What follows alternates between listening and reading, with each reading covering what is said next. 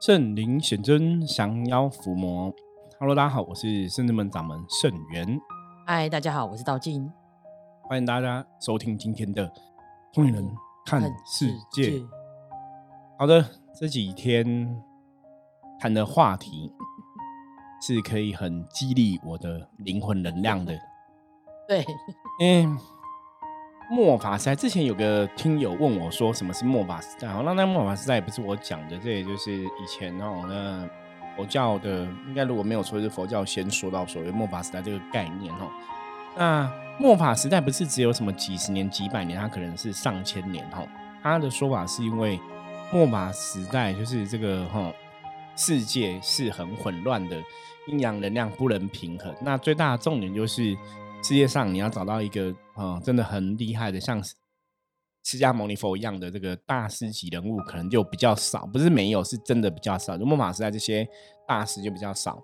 那现在为什么很像呢？你看现在台面上我们认识的，不管从密宗的团体、佛教的，像星云法师也才前不久刚圆寂嘛。那法鼓山摄影法师早先几年就圆寂然后，就这些。宗教大师级的人物在末法时代通通都离开了，所以众生在人生的修行上面来讲，你可能没有一个好的一个依归啦。吼，那我刚刚讲说这些大的修行人都离开了，你真的在这个时代里面，你真的出了问题，你到底要问谁？或是很多东西你没有一个清楚的了解跟见解，或是你没有办法判断的时候，你要怎么办？哦，所以有这个说法，所以末法时代大家一定要努力求自己的一个。智慧的一个提升，你才有办法去判断哈。现在外面大环境负面能量很多，好的不好的哈，对的错的很多哈，资讯很庞大，你要怎么判断？我们在上一集有提到哈，说有些时候一个修行老师真的不能妖言惑众啊。我们讲说神明的德性，神明的说法，它绝对是会让你清清楚楚哦，清清白白，就是让你了解是真实的语言哦，他不会讲虚假骗人的话哈。所以神明一定会讲真实的语言，不会去讲虚假骗人的，也不会故意讲反话哦，不用故意这样。就是如果今天神明他讲这个话是会让众生起了误解，或者说没办法给众生一个正确的一个教育的时候，或者他的行为让人家有误解，那个都不是一个好的事情哦。所以我们之前有提到嘛哈，我我说人家讲说九连玄你应该不会用小孩子的声音嘛哈，就像我之前也有分享过嘛，如果今天。我我假设我我举例，如果我今天好，我接个神，嗯关圣帝君，然后如果或者我接，大家有看过我们的阎罗天子包大人降价影片哦，你如果看过包大人讲话，感觉就会比较稳，比较稳或者慢。嗯，啊，如果哪天我跟你讲，大家好，我是包大人，我是阎罗天子哦，哟哟哟，你然后我就说啊，大家不要执着我的形象，神明的形象只是一个样子然后，我故意这样子，我讲你就会产生困扰，什么意思？也许我们年轻人可以接受，你可以说啊，那年轻人这样可以接受，对不对？年轻人就说啊，没关系啊，包大人可能就是可以变来变去，然后我跟你讲，那我阿妈看到可能就会不开心的。会，阿妈觉得包大人看不起这些，看你是 gay 吧？就即便那种电视上的也不是这样的。对啊，就演戏的骗人的也不会这样子演嘛，也会演的很像，然后就是就是这个就是就是你不是用个真实的语言去陈述真实的事情，而是你用个奇怪的样貌会让众生产生什么？困惑，困惑哈，所以神明不会去做让你搞不清楚困惑的事情，神明一定是让你清楚了解明白，你才会去调整哈。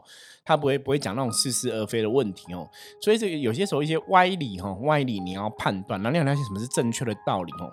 因为拜科技的发达，其实我现在真的看很多 YouTube 的影片，我我觉得那个弦外之音啊，弦外之音是怎样？为什么我要笑一下？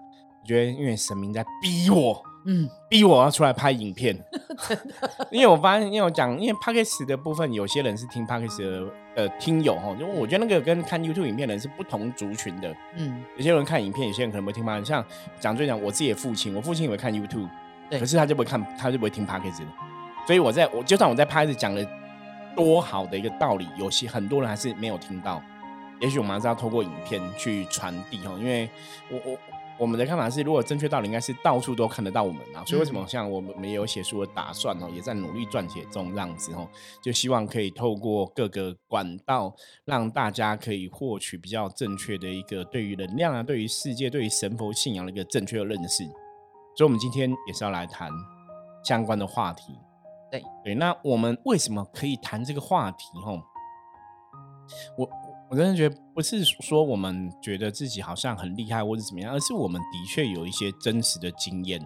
实战经验，对，所以因为真实的经验，所以让我们敢讲，因为我们真的有碰过，所以我们真的见过，嗯不是一个胡话，不是我们不懂哈。我觉得就是你带了解，所以你可以说出一些端倪这样子。哈那当然，我们讲对不对？我希望大家还是有自己的智慧可以去判断。嗯嗯，好，那我们就由把时间交给道静。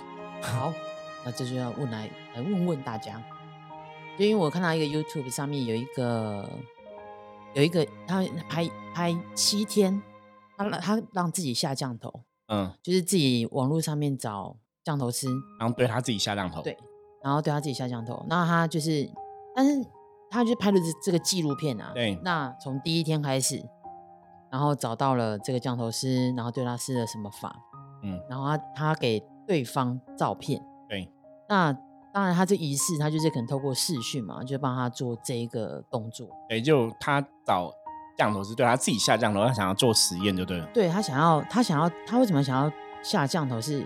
他其实想要知道他能不能因为被下了降头之后看得到鬼，嗯。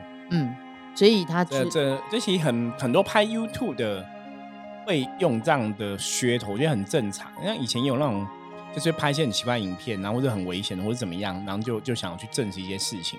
对，因为他我觉得他也许好奇也好，或者是他没有尝试过都好，对，但是我觉得他，因为他一一直有在拍一些什么灵异相关的对。对什么碉堡啦之类的险的嗯。探险的，所以他从第一天被下完降头之后，他就自己记录他自己的每一天的状变化态。对，对，那其实看起来好像没有什么。因为我们看了影片，我有看影片，然后看他人，有人导演说他没有被吓，对，因为真的，为什么我们知道他没有被吓？因为很简单嘛，就是你真的遇过一个生病的人跟一个健康的人，你看过，你就知道什么叫生病的人，什么叫健康人。我我觉得这个基本其实已经算基本常识吧。就就像你不正好，你你现在看，像之前全世界被疫情影响嘛，嗯，你大概在外面看人家那个没有戴口罩一直咳嗽，你也觉得那个人有点怪怪的吧？对啊因为你有这个基本常识嘛。因为为什么你会知道口口没有咳一直咳嗽没戴口罩很怪怪的？因为你这个病是怎么样，你会知道啊。嗯，所以你不见得要得了过这个病，可是你真的在能量的世界里面，以我们的了解，因为我们处理过很多卡因，我们也有处理过降头被卡过降头的人。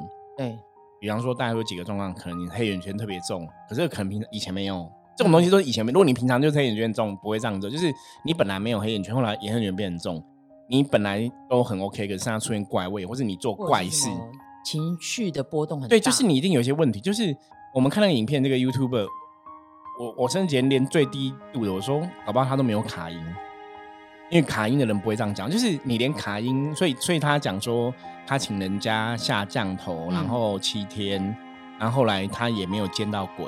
没有。对，而且他他有跟他讲说，你到第几天你要就是他有一个仪式对，启动的仪式，他就说你要点蜡烛，嗯，然后诚心的去呼请鬼来。呼请你的，就是你要你要把你的意念放在你想要的事情上面。哦，所以他就说好，那我想要看到鬼，对，然后就从那一天开始，那其实好像也没什么变化。但我觉得其实我看到一个东西，我觉得蛮特别的，嗯，因为他有拍出他的身边的他所谓的太太嗯，他有一个娃娃，娃娃，对还有给他一个名字，然后说这是他太太，然后那好像是国外在买的那种鬼娃娃。对，那他就他，因为他们是，因为我觉得他他们有一个手一个所谓的那种探鬼器，探鬼器，对那他他有真的有在这个他的老婆上面身上探到所谓的就是灵异的这个嗯数字。那因为呢，他觉得他的现在的这个娃娃呢有点太老旧了，所以他想要把它换掉。嗯，那我那时候看那个娃娃之后，其实我觉得，哦，那个娃娃比他下降头还要可怕，嗯，了就是。那个那个能量感娃娃的感觉不是很好。对。嗯然后我就觉得哇，好特别哦！他想换就换呢，因为他自己有带大家去呃某些网站上面，其实是可以购买得到。买这些娃鬼娃娃的，对了，对，而且怎么样的鬼娃娃都有，比如说你可以买到呃这个鬼娃娃会带你占卜，嗯，很特别。这个鬼娃娃呢，可以带给你什么幸福，或者是给你什么什么？世界之大，无奇不有哈。这个国外的这些身心灵的，或是这些特别的东西，我觉得真的也很多。这个就跟以前，不管是有一些会卖那种，那怎么讲，有那种巫巫术的一些用品啦。嗯巫术的用品，或者说像大家买佛牌，其实也是让让你买佛牌。这个佛牌可以求财，这个佛牌可以求感情，这个佛牌可以求什么？我觉得那个逻辑大概是一样的。可大家有几个东西要讨论啊，就是那个鬼娃娃上面这么是不是真的有鬼？这又是另外一回事啦。嗯，哦，这个有很多含，包括你说他下降头，因为他后来觉得他下降头好像没有效，因为他没有没有真的见到鬼嘛。对啊。所以我们看到状况的时候，我觉得应该没有被下，因为他也有拍他那个下降头是下降头的仪式嘛。嗯。其实我们的看就是好像，好像还好，就是那个降头好像没有很，好像没有很厉害，还是他就是少了那个愿，有可能，因为他是自己自己自己去找到这一个他想要被下降头嘛。对。但是，一般我们遇到的真实的案例，是因为他可能有一个利害关系，比方说被下了。被下降头，对你，你讲的是那个意念的连接。比方说，这个人他对我做了不好的事情，我对他有恨意，嗯，所以我去做这个法术，我的内心那个恨很强，所以法术成功几率可能比较高。逻辑上是可以这么说啦。可是因为我个人的认为，因为我不想他找那个降头师到底怎么样，就是这个，我觉得可以分几个层面来讨论。第一个就是，你真的有被下降头了吗？如果他没有，当然他后面那些东西就就不成立嘛。所以他说没有看到鬼什么什么。有可能，因为你没有被下降头嘛。那第二个是，你如果真的被下降头，你是不是可以看得到鬼？那是另又是另外一个问题可以讨论哦。那如果我们现在就这个影片的这个案例来讨论的话，就是他应该没有被吓。我也觉得看起来没什么，甚至连卡音搞不好都还好。就是他的他并没有这些负能量在他身上呈现出来感觉啦。他走到第四天，嗯，才有一点点累感。就我觉得应该是有一点点负面，对，可是或者某种心理状况都，当然你你你一个降降头是在下降头，可能那个就算功力没有很厉害，可能还是有办法有一些负面嘛，不然他也没办法存在嘛。可是因为这个东西，就像你刚刚讲的东西，就是因为这个东西它会有个机制，是我对这个事情欲望很强，我我我想要追这个女生，我想要做一个呵呵术，我我想要追这女生，我想要报仇，我想干嘛？主事者那个意念强，那才会驱使这个能量，那再配合降头师的法力。可是我只是做一个体验测试。我跟你讲，占卜，包括不不要讲说下降头或是这种法术的东西，连单纯的占卜，嗯，占卜这个事情，你如果只是做测试的话，你并没有很相信它，我可能都会不准哦。嗯，因为你没有那个意念，你不是我真的想要去了解问题，那个能量的，我们现在讲的是能量的连接都不会那么强，所以它可能会有问题。哦，包括你真的贴纸不行，你可能去算，有的搞不好功力不好，是连接不好，它可能也会不准。也会有这个可能性产生，嗯，所以这个是有很多要去判断的。那你说那个探鬼器这个东西，我以前很久以前就知道这个东西，我我都一直在想说，这真的可以测出鬼吗？这个跟那个，因为那个只是一个那种能量，其实应该蛮像的吧？它只是一个电子的仪器，嗯，它只是透过一些。电电的一个离子的一个变化，它能测出这个东西。可是谁证实鬼一定是一个某种电的离子？像像以前有那个拍电影，我记得我那不知道什么电影，它就是抓鬼，像国外那个那个抓鬼克星、魔鬼魔鬼克星那个，他们也是这样子，就是鬼就是一个游离的电子，他们大概有类似这样的这个看法，所以他们就透过科学精神做那捕鬼器。说那是逻辑上好像讲得通，可是你确定鬼一定是一个有力的离子吗？因为我，所以我为什么我们不去讨论说鬼是一个有力的电子这种东西？因为我觉得没办法证实。所以我们为什么都从能量来讲，你才会比较懂。因为如果科学真的可以这么容易就证实鬼的话，鬼神的问题不会到今天都还是没办法有一个。很标准的答案。你如果它就是一个单纯的电子离子，你应该可以观察得到，你应该可以捕捉它，你甚至可以记录它，拍照都可以。对。可是为什么实际上大家还是很难做到这个部分？大部分可能都拍到什么影子啊？对，所以它不是那么单纯的，只是一个这样的一个存在。我觉得他是说，他那个应该讲鬼魂的能量，他也许可以会影响到一些状况，可是他不是全然的。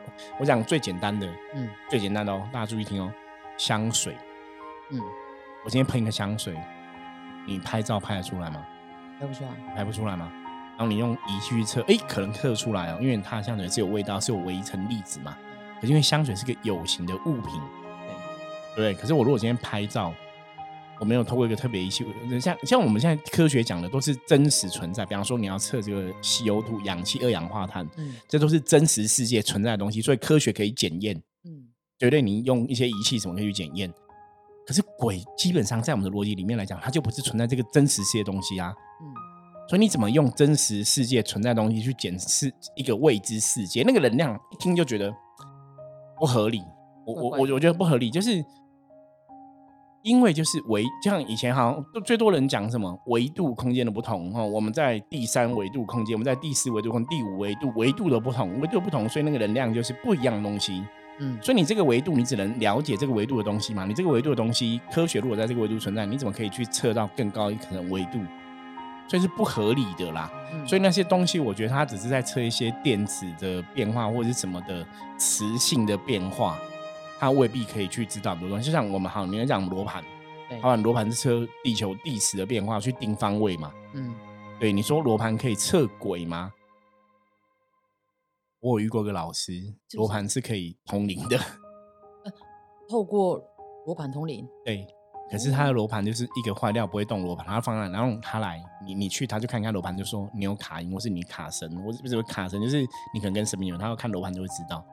可是他重点是这个老师是本身就有阴阳眼，哦所以并不是那只是一个他，我觉得他那是的工具。对，我觉得他，我觉得那个跟占卜有点像，嗯就我们象棋占卜也可以测鬼啊，你对啊你翻出来卦有鬼就有鬼啦，对不对？我们到现在都很准啊。嗯所以我们因为那为什么会很准？我我刚刚跟大家讲嘛，我我在做这一行之前，我已经有几年帮人家在卜卦了，那再加上现在大概快二十年吧，嗯所以我们差在哪里？差在我有二十年的经验，真的处理过很多案例，所以我敢跟人家讲，我如果今天才刚出道二十天，我也没有真的处理过，我也不好意思跟你讲鬼是什么，或是能量是什么嘛。嗯，我觉得这是一个很很重要的一个关键呐、对啊，那哦，那我们就讲就是像师傅的占卜就很厉害，就可以知道其实负面能量有分很多种嘛。。对，那但是我有看到有个很特别的东西，就是网络上前一阵子啊卖一个东西非常非常红，嗯，卖什么东西？卖精灵。什什么意思？它就是你可以买精灵，那那个精灵就是比如说我现在什么水精灵、花精灵、火精灵这种的嘛？类似嗯，财精灵啊，嗯或者什么精灵这样子，招财的什么的对，嗯，然后他就是买了这个精灵回去之后呢，他可能先买第一个嘛，对，然后他可能运比较好了，嗯，然后他就说好，那我会再呃努力的存钱赚钱买第二个。赚，钱，再买第二个嗯。精灵。因为嗯。以前我们看比较多的是那种佛牌，对，其实佛牌也是这样子啊，你买第一嗯。个可能是入门嘛，嗯，那你会越诶可能会越来越好，你看到第二个、第三个、第四个，它它价格就越来越高。是。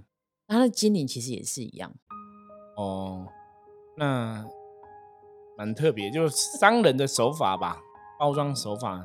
你要看这个东西，嗯，所以你的问题是真的会有精灵可以买吗？还是对啊，嗯，就是精灵这件事情，它是真的是存在吗？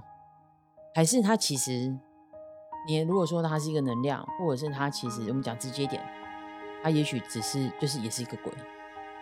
对，就应该应该它跟鬼会不一样。如果讲精灵的话，它就是一个能量体。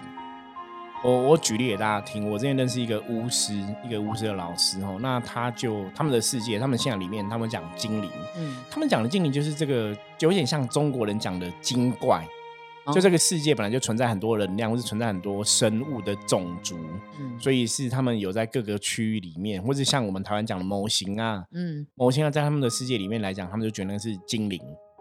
嗯对吧？模型啊可就是是精灵的一。种对，可是他们讲比较好听，因为他之前有讲一个例子，我那时候看他上电视，他有讲个例子，嗯他就说水精灵，他就说，比方说水精灵，他们就看到都在水边啊、海边这样，就是水精灵。然后有时候你搭船啊，水精灵会会闹，然后就会在你旁边捉弄你啊，恶作剧啊。然后就是水精灵也会上岸，然后他可能在住的地方就看到地上有那个水的那个脚印，就知道水精灵来来过这样。那我就听了说，这不是摩西娜吗？那我我我先跟他听，我说这不是水鬼吗？嗯，就很像水鬼啊。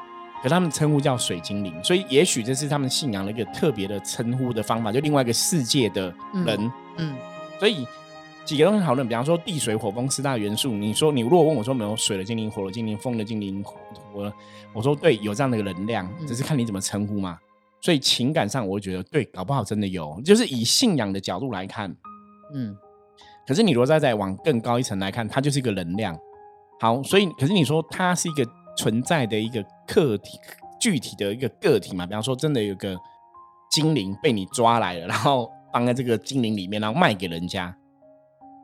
那那个就像你刚刚讲，其他跟什么比较像？佛牌。对啊，对不对？佛牌是里面请个灵魂住进去嘛，所以卖给你嘛。对啊。可是那一定里面有个灵魂嘛，所以精灵就是里面会有个精灵嘛。那那那问题来了，这是真的是精灵还是鬼还是神？你要去判断嘛。你你你讲最简单，比方说像我们中国人讲香火袋，嗯，我带香火袋去庙都请香火袋神明保佑加持，对不对？对。香火袋它其实是神明的一股正面的能量的一个连接，对。它可能代表这个神明的一个一个媒介管道，比方说这个人是我这个神明在保佑的。你看到这个香火袋，香火袋有有香火在上面嘛？神明能量这样加持在里面嘛？所以可能其他的阿飘，一般阿飘不敢靠近，这是有神明在护佑的。可是那通常这种香火袋只是比较弱的能量，它因为为什么能量弱？因为它只是集合大家拜拜的香火的一个共同的意念，嗯，所以力量比较弱。可是你如果是法师施法的，特别做一个起一个坛，做一个仪式灌注的一个开光的东西。逻辑上来讲，能量一定会比较强。这也就是像佛牌，佛牌你不能说我随便拿一个牌，然后请鬼，哎，鬼某某鬼，请你进去哦，保佑我赚钱，不行吧？真正的佛牌都是你要有像泰国就是降头师做的，或者说法师做的，嗯，那个才有力量，因为他们还要起坛，有仪式，有仪轨，然后里面要放什么东西，摆什么东西，都有他们的一个道理在里面，那东西才会有力量嘛。所以，如果是精灵可以这样卖，如我个人不觉得他真的是请一个精灵。如果真的请一个精灵，那那我第一个我就要讨论嘛，你怎么确定这个是精灵？精灵哪里来的？那你这你这个精灵到底是什么一回事？像我刚刚前面讲那个无耻朋友那种认知是，像听起来，因为我我那个听我觉得很像水鬼啊，就很像嘛。对，所以所以你要去判断呐。对，因为如果你说，如果像是不是讲香火带这件事情，至少像我在上面会有名字啊。对，就是你确定像在这个是有个有个神嘛？比方说这个神是妈祖嘛？听到这种妈祖牛牛嘛？观世音菩萨嘛？观世音帝君嘛？对啊，或王爷嘛，千岁嘛，哈，就是你会有这个神，你会这个庙嘛，所以你会知道这个能量是从哪里来嘛。对啊，那好，我得比较有凭有据啦。我我我觉得你去找一个精灵，那个到底从哪里来，到底是神还是鬼，你搞不清楚。所以我们常讲嘛，人类世界就是不懂东西不要碰，嗯，会有风险嘛。像像做股票投资也是，你都不懂不要碰，你就会出贼嘛。那我觉得无形世界更是如此。以前孔老夫子讲敬鬼神而远之，就是这样子啊，就是因为鬼神世界太。多奥妙神奇的东西在里面，人类智慧很难看透，所以尽量远离。嗯，孔孔老夫子不是不相信鬼神，他只觉得鬼神太复杂了，我们的智慧没办法看得这么透，所以我们不要太靠近，比较安全。我我我觉得甚至们我也是这样，就一直我们对鬼神还是保持的一个一个尊敬，嗯，就是一个不要特别去干涉干扰，就是一个尊敬这个世界上存在每一股能量，所以。敬鬼神而远之有他的一个道理啦。那你说卖精灵，当然我我觉得第一个就是我我刚刚看到的，就是第一个就是精灵从哪里来，我会想搞清楚。如果你这个老师在卖，我会想说，那请问一下，你怎么确定里面有精灵？你怎么做？是我我也会想要好奇一下，那你是怎么施法？你怎么请的？那什么这个精灵可以被你请进去？佛牌都是降头师运用他的法力，其实讲难听一点，就是把鬼关在里面。对啊，就实际上他我。我觉得我们现在这个世界，他要真实面对嘛？你要真实面对，不要讲那么多，要言惑众话，不要骗人。就是佛牌，就是降头是用他法力控制这个鬼嘛。这个就我们就可以分享一下那个实际的案例。嗯，有一次包大人不是也处理了一个一个降一个一个也是降头的。对。然后包大人来说，那个因为师傅那时候当然觉得，你那时候觉得那个古曼童对。是被抓来的，对，所以他其实一一有一些他不是心甘情愿的啦，所以他是他是被拎过来，就有点像是被指派，对啊，因为他们都没有先经过这个当事人的同意啊。那有的是他可能我们讲比较好，他也许有经过这个灵魂的同意，嗯，他让他进佛牌里面，有点像是阴兵将那样子，让进佛牌里面跟着这个当事人吸收他的功德，吸收他的能量，然后一起修行什么的。有可能他有同意啦，有的可能有，因为我们不知道嘛，哈。可是我们还是会去判断，嗯，就是这个东西从哪里来，这是第一点。那为什么他会听你的命令做这个事？很被威胁啊？对啊，对啊，所以这个东西还是好吃的，就是劝大家不要去买这些来路不明的东西啦。就是你情愿去一个庙里面请那个香火，再请神明保佑吼，你赚钱去拜财神爷啊，拜土地公啊。我们之前也跟人家讲过嘛，如果你要求财吼，我们济公师傅认证，也不讲认证，济公师傅跟我们讲过，就是竹山指南宫哈，土地公真的很有钱哈，所以去找他求财，感为什么大家都很有感，大家都觉得不错，每年都会还钱，因为他是真的比较。他的能量的确有这样的一个一个作用在，嗯嗯嗯，哦，我我觉得这个是有它的一个道理的哈，所以大家还是要去碰正神嘛，嗯，我觉得比较不会有太多问题啦。你碰这些来路不明的什么精灵的东西是蛮好蛮特别，可是我真的觉得那是商人搞出来的玩意啊，就有可能他他其实只是用用了另一种方式去呈现说法而已嘛，就说法而已嘛。对，那当然，你如果以能量世界来讲的话，像我们也有也会卖一些哦神明加持的开运的物品嘛，嗯，可基本上那就是一个开运的物品，就是一个神明的能量加持在上面，那也不代表那个就是一个神明啊。对，所以当然还是要有一个智慧去判断这些东西。那当然，如果这个世界这么简单，我花个钱就可以买个精灵，满足我的愿望。我跟你讲，我可能随便一个人，没有我，我存个十万二十万，我就先工作存十万二十万，然后就买一堆精灵，然后我就每天请他们搬钱来，我就是每天变很有钱。嗯，世界不是这样子，世界真的不是这样子。如果这样子，真的这个地球就会毁灭。我们不需要在地人类世界修，好不好？所以大家真的要，还是真的要有智慧去判断很多东西啦。我觉得很多东西真真的要去理解，因为末法时代是不是现在这个状况，就是很多有的没有的。到现在没有跟我讲这个，我还不知道有人在卖精灵这件事情，真的真的是让我觉得点点点，我不晓得该讲什么了。因为宗教的仪式哈，宗教仪式关键，包括神明，大家知道一个关键，它就是一个能量的加持，嗯，或是一个能量的一个连接。可是重点是，因为你对神明你有信仰。你会懂得感恩，因为你有信仰，你也觉得我没有离开都是上天赐予的，所以我人会谦虚，我会懂得感恩。那我甚至在我的困境中，神明会给我一个支持的力量跟希望，所以会让我升起一股力量。我还是要打拼，我还是要努力。就他正面对他绝对是一个助力，协助你，引导你。可是他没办法帮你做很多事。你还是要自己努力，所以我们讲修行，修行第一个叫修正，第二个叫什么行动。你没有行动，这些能量就不会产生作用。所以像有些人讲说，因为像我们嗯，一般讲什么吸引力法则，哦，都会心想事成。那为什么他弄像刚刚讲了一个降头的案例嘛，哈，他花钱也是想要去有个愿力呀，也想要看到鬼，为什么他不行？其实我看的时候，我就觉得很简单啊。你也许潜意识没有很相信这个东西啊，你也没有真的想要看到鬼，就你你没有百分之百相信，所以那个东西它就不会成。嗯，吸引力法则讲的心想事成是你要身心灵百分之百相信你才会成，可是你只要心里有一点点怀疑，一点点不相这个，或是你没有怀疑，就是只是觉得真的嘛，你想体验，可是你想体验的这个心就要讲说，其实你没有很信，你如果很信，理论上来讲，你也不用体验了。对。所以你一定没有很信嘛，或者说你想要做什么嘛？所以你的身心里面很信，你当然不会有吸引力法则在你身上发生啊，当然不会实现嘛。所以这个不是一个意念影响这个问题，我觉得这个是真的要有智慧去判断。对啊，所以他你看他这样其实拍了七天，对。我觉得就像是不是讲他其实没有，因为我觉得跟我们实际上遇到的那种被下降头真的落差不一样，不一样。下降头砍人都不是长得他像这样，就能量不是。我我不晓得他们做过那个玩碟仙的研究啊？啊，他有有吗？他有有真的卡过吗？他有有一有一集是玩那个碟仙，然后就是说家里有三十几个阿飘这样，所以他都还很 OK。所以我觉得我我我恐怕这个人八字比较硬，怎样就没事哎？还是说他有什么在造？也有可能。这其实也是我跟道静讨论另外问题，就他旁边可能有一个更厉害的能量。不知道是神还是鬼在造，所以他不会受到这些无形的干扰。不然你去理论上来讲，感觉玩碟仙应该比较容易见鬼。对啊，因为我之前还有看过人家那种降价的人，对，然后又被反，又不是被吞噬，嗯，就是降价的这一个机身机身，他本来是降了第一个，然后因为他驱驱使就是驱动那个能量把其他的退掉嘛，鬼退掉。对，把鬼退掉，但是他遇到一个更大的，那鬼就上了他的身，哦，这也然后蛮特别另外，另外一个他们的老机身就跳出来，就帮他驱鬼。对，他就他就降价了，不过这有可能啊，然后就我觉得对我觉得是有可能，就是被他驱他因为有的机身你如果是那种降价的，就是因为你你是把肉体交出去嘛，所以你如果没有自己的一个控制，有可能鬼会上你身。我觉得这是理论上说得通的。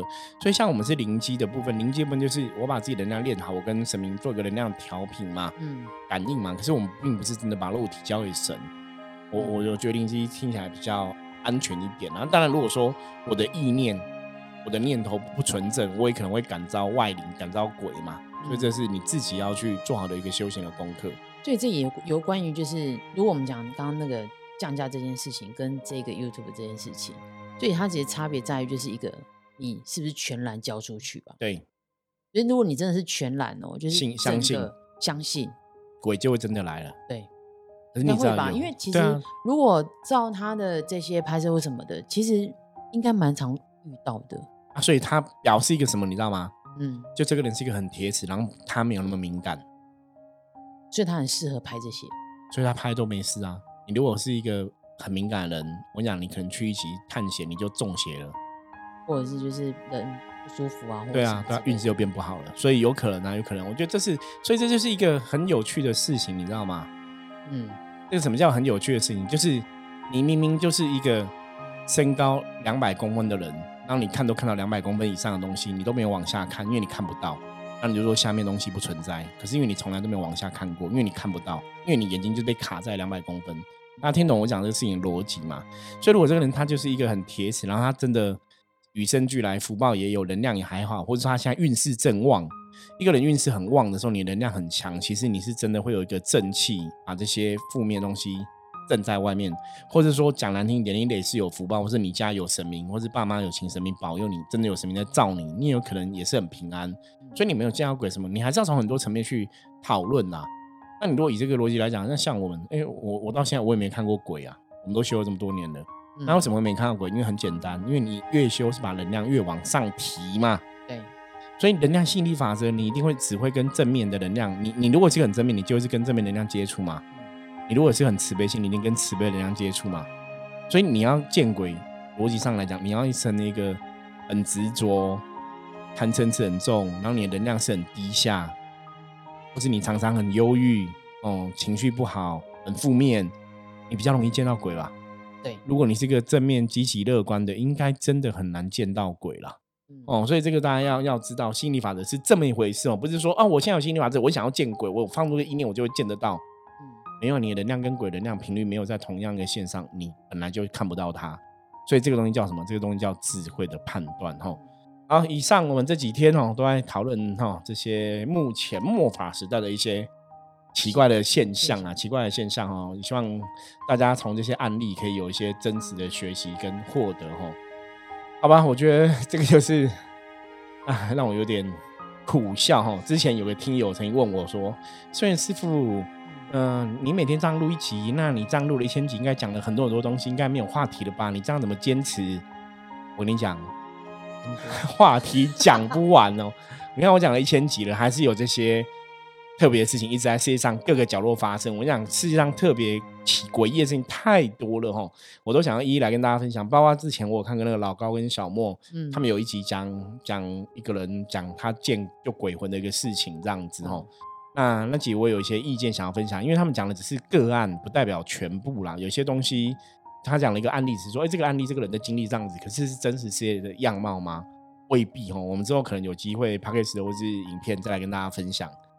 好，那以上是我们今天的内容。如果大家喜欢，记得帮我们订阅、分享出去。任何问题哈，加入我们的 Like 跟我取得联系。接着我们来看今天大环境面能量状况如何。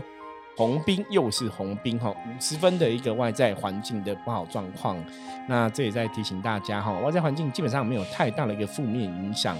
那今天哦，还是提醒大家，就是做任何事情要小心谨慎哈，如履薄冰，小心谨慎，因为冰有小心谨慎的意思哦哈，谨慎哦，小心才能死的万年船哦，才不会突锤哈。好，那这是今天跟大家分享哦，希望大家喜欢。那我们就下次见，拜拜。